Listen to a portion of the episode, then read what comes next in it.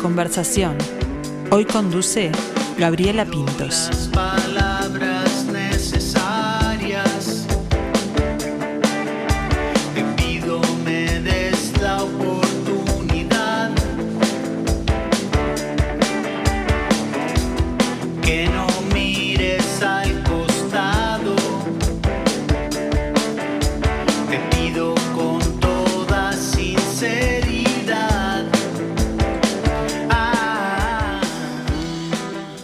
Será la magia de la música en vivo?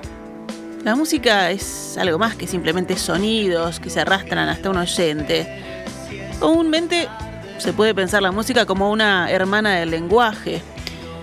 Si lo miramos así, los artistas transmiten sus mensajes, la música a su audiencia. Los oyentes decodifican los mensajes e interpretan las emociones que los artistas esperan comunicar. Pero si todo lo que la música hizo fue comunicar emociones, entonces ver un concierto en YouTube, en línea, por Zoom, no debería ser diferente a un espectáculo en vivo. en los dos casos, los oyentes escuchan las mismas melodías, las mismas armonías, los ritmos. Pero la música hace más que comunicarse, podríamos pensarlo así. Cuando se presencia en vivo, en persona y con otras personas, se pueden crear poderosos lazos emocionales, físicos. ¿Y por qué vengo analizando todo esto? Porque el EP que presenta nuestro invitado llama Vivo, fue grabado en una actuación en vivo, de la cual salieron estos cuatro temas. Ahora estamos escuchando uno de ellos y en un ratito volverá escena a tocar en vivo pero ahora lo encontramos en su estudio de grabación y productora de sonido, estudio de las naranjas.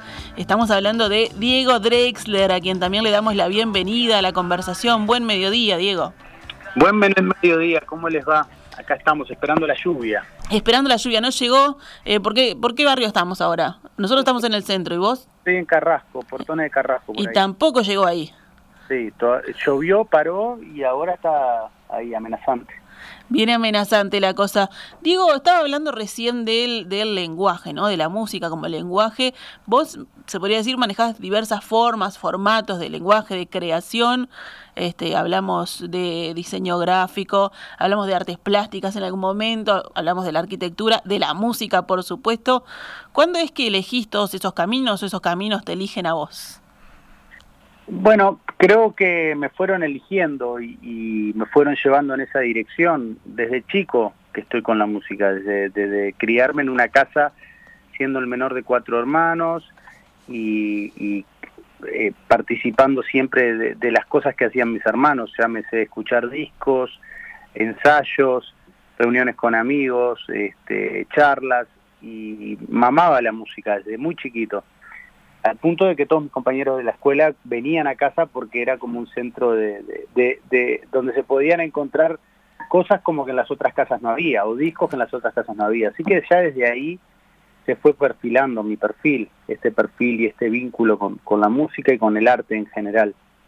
Este, ya después, en la adolescencia, empecé a estudiar guitarra, primero con mi hermano Daniel, después bajo, gracias a una recomendación de Jorge, y ahí con 16, 17 años me empecé a vincular con diferentes bandas, músicos de la vuelta y, esos círculos concéntricos se fueron agrandando y empecé a conocer ya gente de diferentes partes de la ciudad gracias a la música y a empezar mis primeros proyectos musicales. Así que, bueno, la cosa se fue dando y uno va, va eligiendo su camino a medida que, camina también, ¿no? Se hace camino al andar, de alguna manera.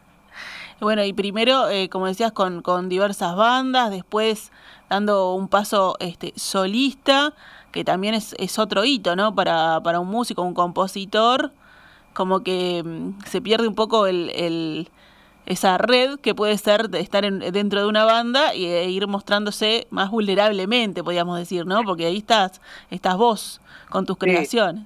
Sí, la banda es un lindo marco de, de, de, contención y cuando estás ahí en un proyecto solista estás un poco más expuesto. Igual a mí me encantan siempre los proyectos de, de grupo, este, me, me, siento más cómodo trabajando en grupos. Por eso a veces yo digo que este proyecto es un proyecto de solista en banda. Ahí está, pero no te dejan en banda, ni los músicos ni el público que te viene acompañando además hace muchos años. Sí, sí, sí, ahí vamos llevándola.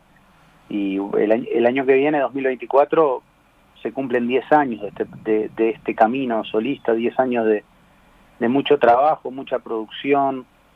Este, estaba haciendo ahí un, contando para atrás un poco, mirando cuando y son cuatro discos de estudio grabados y cuatro materiales, cuatro EPs, cuatro discos cortos, o sea, son ocho publicaciones en diez años. Bastante prolífico, ¿no? La cosa. Sí, muchísimo. Tener el, tener el, el eh, digamos, la, la, cocina en casa ahí cerca ayuda, digamos, tener el estudio de las naranjas ayuda que, bueno, todo eso que, que uno va creando eh, se pueda plasmar después en, en, en grabaciones. Sí, totalmente, muchísimo, muchísimo ayuda. Claro que sí, este, eh, siempre me gustó tener un, un, espacio de trabajo. Yo siempre eh, generar el espacio de trabajo para de esa manera inducir a, que se dé la creación. Entonces siempre monté desde que vivían los mis padres como un lugar en el cual pudiera yo, o, bueno, estudiar o tocar algún instrumento, o pintar. Y, y desde, desde que me mudé solo para mí fue desde la primera vez que me fui a vivir solo hasta, bueno, después que obviamente formé una familia, ahora vivo con mi familia acá, pero siempre cuando buscábamos un lugar en donde íbamos a mudarnos a vivir, yo ponía, bueno, tiene que haber un lugar en el que yo pueda hacer música, en el que pueda estudiar, en el que pueda grabar, este, un espacio en el que, que pueda dedicar a las artes. Este. Y generando ese espacio es como que te dan ganas de ir a ese lugar y en ese lugar, bueno, o te pones a, estu a, estudiar el instrumento o a trabajar en una canción que está ahí en proceso o a trabajar en, un proyecto musical, en la canción que estás grabando, a corregir la, la, las guitarras que grabaste el día anterior. Y bueno, así trabajo yo, de forma muy artesanal, pero con mucho cariño y mucha dedicación. ¿Y sos eh, disciplinado en eso que decías de, de, ¿no? de ir las horas trabajando o decís, bueno, cuando, cuando te surge la creación más allá de, producir, ¿no? De, grabar los discos, cuando sentís que viene, que surge la creación, esa cosa que nosotros vemos como una musa que le llega a, a los creadores, a los compositores, voy al, estudio o sos más de, no, me voy a sentar y voy a empezar a, a trabajar en un proyecto? Son como diferentes eh, momentos, ¿no? O sea, la la creación en sí, el acto creativo, la verdad que es algo muy misterioso. Yo siempre digo que, que la es gente un eterno que... misterio. Sí, es un eterno misterio. Que tenés que, sos como un pescador, tenés que estar con la caña ahí, atento, tranquilo, esperando, y puede no pasar nada, pero en algún momento puede picar. Y cuando pica hay que estar atento para tirar del pique. Pues si, si no tiras del pique en ese momento, capaz que se fuma. Claro. Esa idea que puede ser la, la la, la, energía inicial para la creación de la canción. Después de que aparece esa idea de la canción, que, puede quedar anotada en un blog, yo siempre tengo una libretita conmigo, este, o puede quedar en una melodía en, un, en el celular. Después de, eso viene el proceso de, bueno, de, grabarla y producirla. Eh, en el proceso de la creación en sí puede surgir en cualquier lugar. Ahora, después está bien, agarro eso, vengo al estudio y ahí sí soy bastante metódico en empezar a, generar y a grabar eso para que se transforme en una canción tal cual se escuche.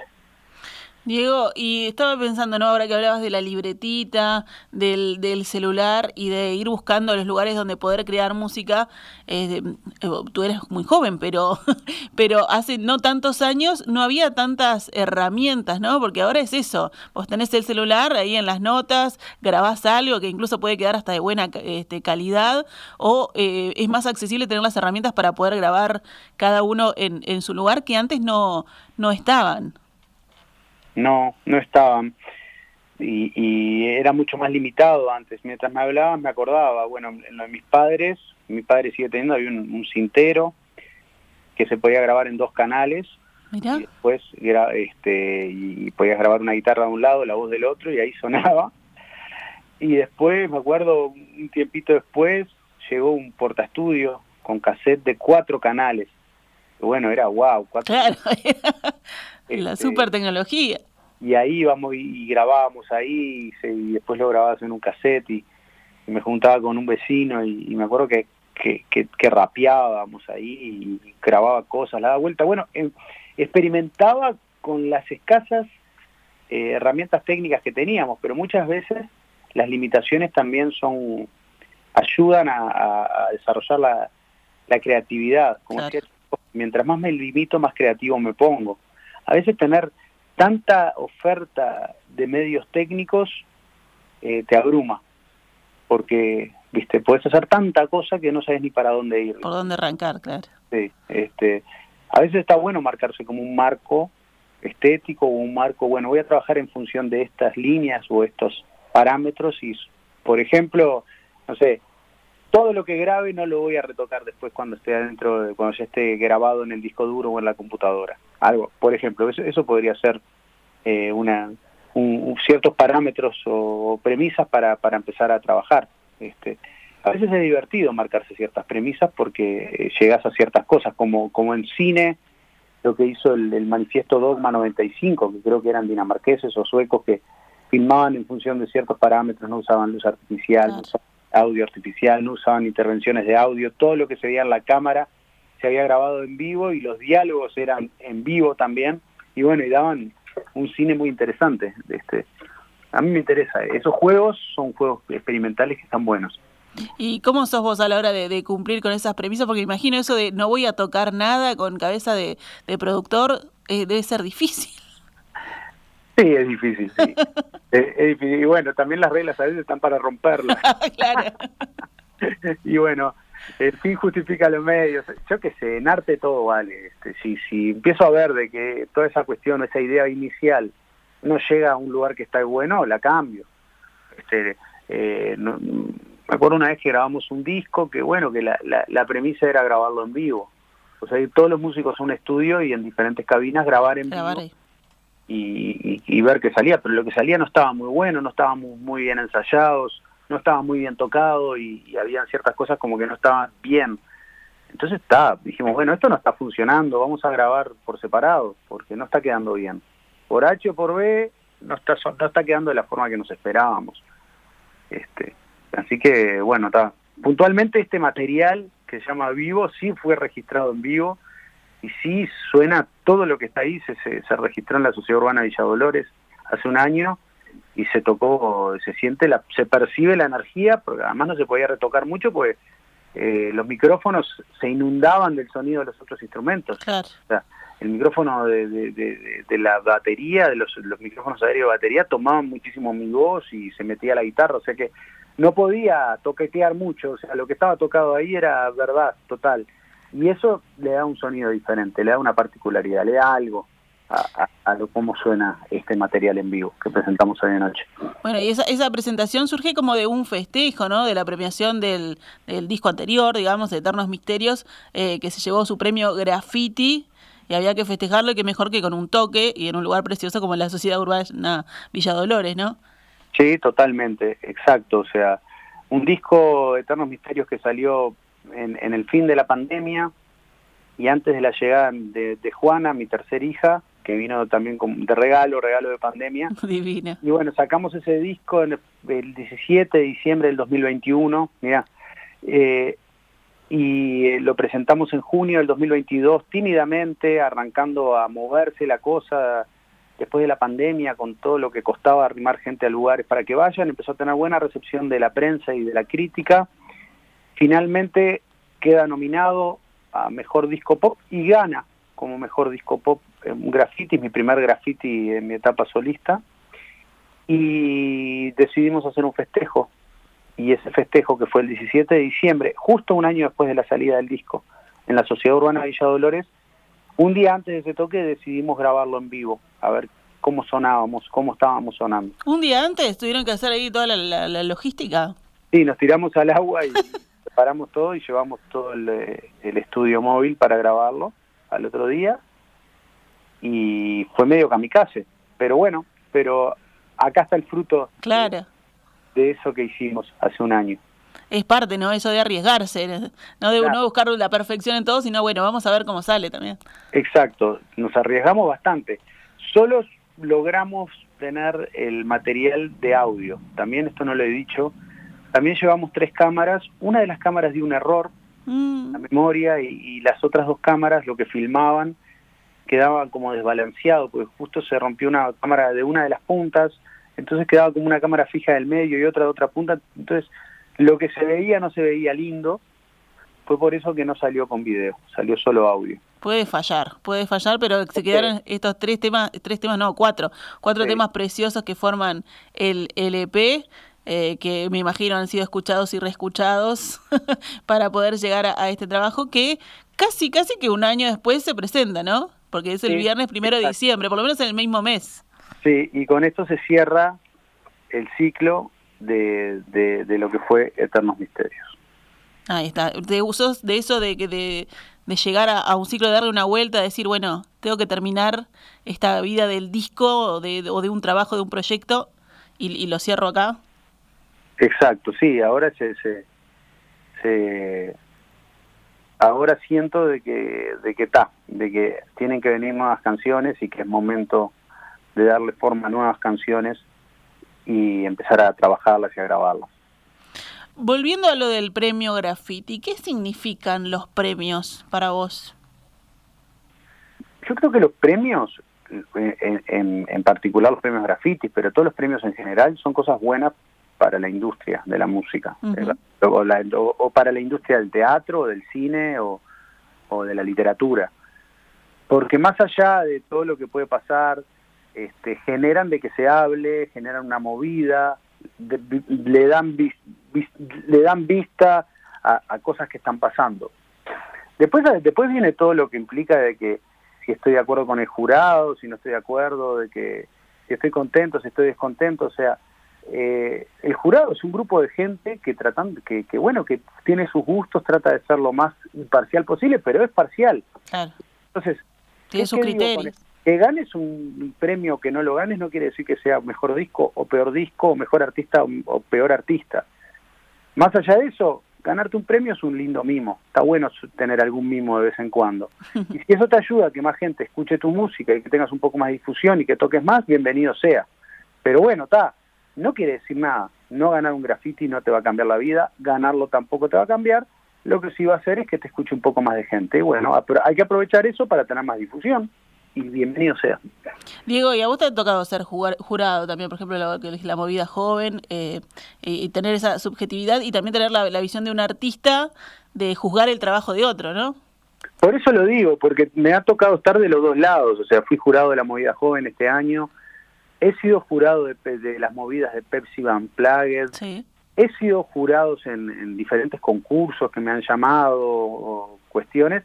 Y, me ha tocado también sentir que, me acuerdo una vez un, concurso que era en el Movie Center, que era como de, valores, no sé, está, y estábamos ahí sentados, estaba Sara Sabaj también, y la gente nos miraba con una cara de odio.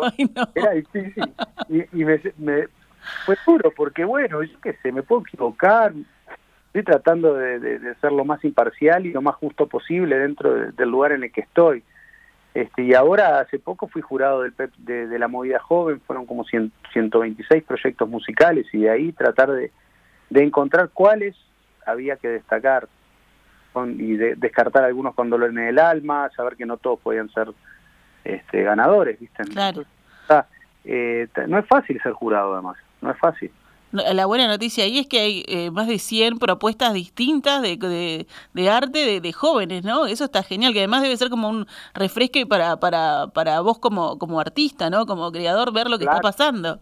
Claro, escuché mucha música nueva, escuché lo que está pasando en la ciudad, realmente en la cantera, y eso a mí me encantó, me ayudó mucho y además empecé a encontrar como que hay ciertas movidas o movimientos, que hay cierto grupo de gente que se vincula entre sí, que participa en diferentes proyectos, como que hay ciertas movidas que capaz puedan responder a ciertas zonas de la ciudad o a ciertas lógicas o a ciertos rangos etarios o ciertas movidas, viste, de, de, ciertos géneros musicales. Para mí, eso me encantó. Encontré que había músicos en común que participan en diferentes proyectos y me gustó ver que pasara eso porque habla que hay un movimiento. Ahí está, y que se puede este, distribuir y, llegar a, más gente a través de, lo que vos decías, ¿no? En este caso de los premios, eh, también a través de, las plataformas, de que uno puede llegar a distintos, a distintos lugares para, para poder hacer conocer su música acá y en el mundo. Y eso me trae a una de las noticias que te leía hace un ratito, que es este Spotify diciendo que bueno, que se va a partir de, enero. Em, de la, que empieza a irse gradualmente en enero y que finalmente lo hará en febrero de, de nuestro país. ¿Qué nos puedes decir de esa noticia para los artistas uruguayos, para los, los cantantes, los músicos, los creadores? Y vos además integrando a Gado, ¿no? Bueno, como músico, como usuario de Spotify, me enteré también hoy por mail de la noticia, así que no, puedo decir mucho más que eso, ver ojalá que se solucione. Y como miembro de Agadu, decir que no es un tema que tenga que ver con Agadu, es un tema que, que eh, del área de la órbita de los intérpretes, la sociedad de intérpretes y los productores fonográficos, los sellos, a través de, su órgano que es la cámara del disco. Este, y bueno, ojalá que se solucione, es una voluntad. Eh, en, en, materia así de como, como músico, ¿no? El, el volumen que maneja Spotify eh, comparado con, con, otras plataformas, por ejemplo, a mí cuando me llegaba este vivo ahora tenía muchas maneras de poder escucharlo, ¿no? Este, tenía varias plataformas para poder escucharlo. Sí, claro, eh, la principal plataforma es Spotify. Este, también hay otras, también está YouTube Music, también está Apple Music, Amazon Prime Music. Ahí, ahí eh, estoy en muchos grupos de músicos, chats de músicos donde ya se comparte de todo, entre eso los precios de las plataformas.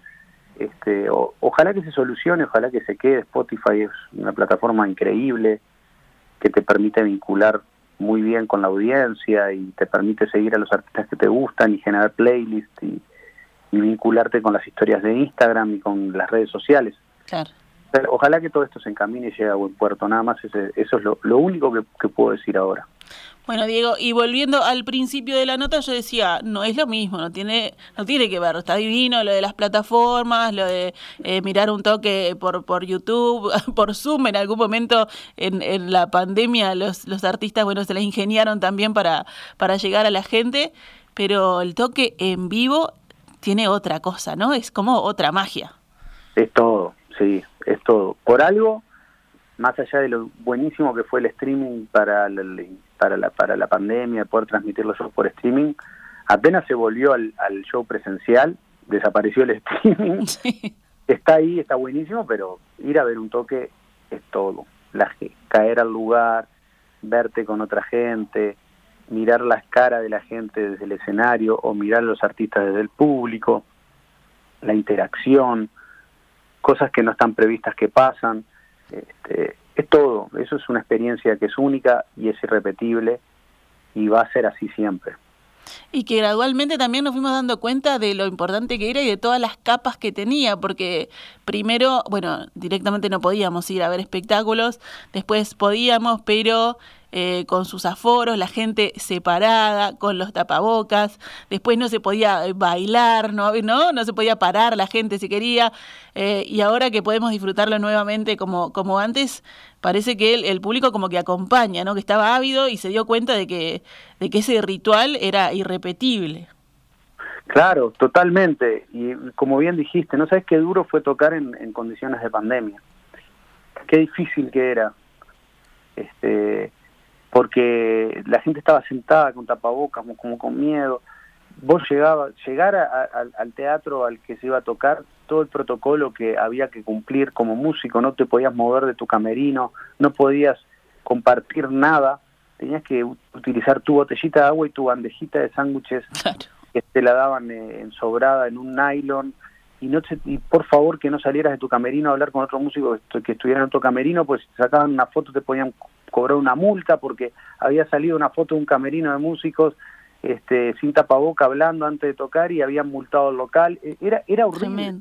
Era horrible, porque no, estabas con tus músicos en diferentes habitaciones y ahí te subías al escenario y, no lograr una química, una energía o, o, algo para, para que esté bueno yo era muy difícil, muy difícil. Ojalá que no vuelva más esos momentos, sinceramente. Ojalá que no. Lo que sí vuelve es eso, vibrar con un show en vivo, donde estará presentando este EP, pero también habrá, habrá más canciones, habrá invitados. Ahora sí, podés charlar, podés compartir el sanguchito. Nos podemos abrazar. Se pueden abrazar. Claro, podemos todo, este, besarnos. este, compartir el vaso de cerveza. Ahí está. Todo, todo. Bienvenido sea todo eso y bienvenido, está buenísimo. La verdad, siempre ir a un toque, tocar, oír como público, son cosas que a mí me encantan y, nos, y, es algo que nos hace sentir que estamos vivos, justamente. La invitación es para inmigrantes y yo decía, no vas a estar solo porque vas a estar junto a tu banda, esto del solista en banda, pero además tenés todo un coro que eso no, se podía haber hecho en 2021. Bueno, eh, sí. Agustín Ruete. Porque es la banda, la banda base la que, la que nos hizo pensar que estaba bueno grabar en vivo, pues teníamos un sonido que estaba, se estaba transmitiendo cosas en el en vivo que estaba bueno que, se quedaran grabadas. Fernando Servian en batería y coros, Federico Buono en bajo y coros, y Lucas Vidal en sintetizadores, teclados y coros. Y bueno, invitados especiales de la noche, Mariana Lucía, que hace muchos años venimos tocando juntos, yo toco de ella, le he producido y grabado sus dos últimos discos de estudio. Agustín Ruete, un gran músico, gran músico, la banda El Fuerte Punto Gas, una banda que gran guitarrista que iba a tocar en una o dos canciones y iba a tocar en la mitad del show porque es impresionante cómo ayudó a mejorar el sonido de la banda en vivo. Y también este, el coro del TUMP, 20 personas cantando en vivo de de noche ahí, en Inmigrantes, cantando con la banda. Es muy potente lo que pasa cuando hay tanta gente cantando junta con una banda de rock. Es, es una experiencia interesante, muy envolvente y mi hermana Paula Drexler que va a estar pasando música antes del show y después del show que va, va, a continuar como en plan baile. Ahí está. Después, después van a seguir bailoteando entonces, divino. Y además, bueno, está lloviendo ahora. Ahora sí se largó, lo llamaste, Diego. Cayó, está cayendo agua, linda. Que llueva toda la tarde, en teoría a las 9 para de llover. Y nada, Inmigrantes ha cerrado, o sea que, bueno, capaz que este, no se va a suspender por mal tiempo el toque. Perfecto, perfecto. Todos ahí a las 21 y 30 horas ya pueden conseguir las entradas a través de Red Tickets, ¿verdad? Sí, a través de Red Tickets, la plataforma de Red Tickets y también eh, a través de, bueno, yendo directo ahí a inmigrantes pueden comprar la entrada. A la vieja usanza. ahí en Polieguana. Bueno, no se pierdan este eh, super espectáculo. Diego, me imagino que para... Ahora vamos a festejar, vamos a disfrutar de este vivo, hoy viernes primero, 21 y 30 horas. Pero ya pensando un poquito para adelante, hoy me tiraste que se cumplían 10 años de esta etapa solista, la primera década, el número redondito se tiene que festejar. Bueno, sí, eh, ahora quiero enfocar todo para esta noche, pero el año que viene, si todo va bien, este, vamos a hacer una sala cita rosa el 11 de mayo. Divino. Este, que es una apuesta como hacer la, el show más grande desde que arrancamos con este periodo solista. He llegado a tocar en, en la sala Hugo Balso, a hacer dos fechas con, con Mariana Lucía y con Keshi, un proyecto llamado Ludic. Sí. Tocamos con Molina y los Cósmicos en la Zabala Muniz, ahí en el Solís, la sala chica. Este, esta, la sala Cita Rosa, es una sala de dimensiones mucho más grandes, 550 personas, y bueno, nos vamos a tirar al agua a hacerlo. claro que sí, la gente te va a acompañar, Diego, pero hoy primero te van a acompañar a inmigrantes a disfrutar de este vivo con, con los invitados, eh, con este espectáculo y con estos temas a los que le decís chau, chau, adiós por ahora este disco eh, y, te vas a poner a, a, planear otras cosas, otras creaciones eh, que estaremos esperando también y te estaremos esperando para, para promocionar ese, ese otro toque ya acá en, en el estudio de Radio Mundo. Buenísimo, muchísimas gracias por la invitación y gracias por la contemplación de poder hacer la nota por teléfono. Quería ir hasta ahí, pero por cuestiones de logística interna familiar me tuve que quedar la vida de padre. Ahí está, porque él es, él es músico, arquitecto, diseñador gráfico y padre, padre, tres. En este momento padre es lo como, wow, es la más fuerte. El es un título muy fuerte. Dos varones y una nena, Juanita chiquita, bueno, me tuve que quedar con ella. este Así que, pero contentazo. Buenísimo. Eh, ya estaremos charlando por acá, entonces en, en, la, en, la, próxima te tenemos en vivo. Un abrazo grande, Diego, y que se llene ese inmigrantes hoy, a disfrutar del vivo. Muchas gracias, un abrazo grande y buenas.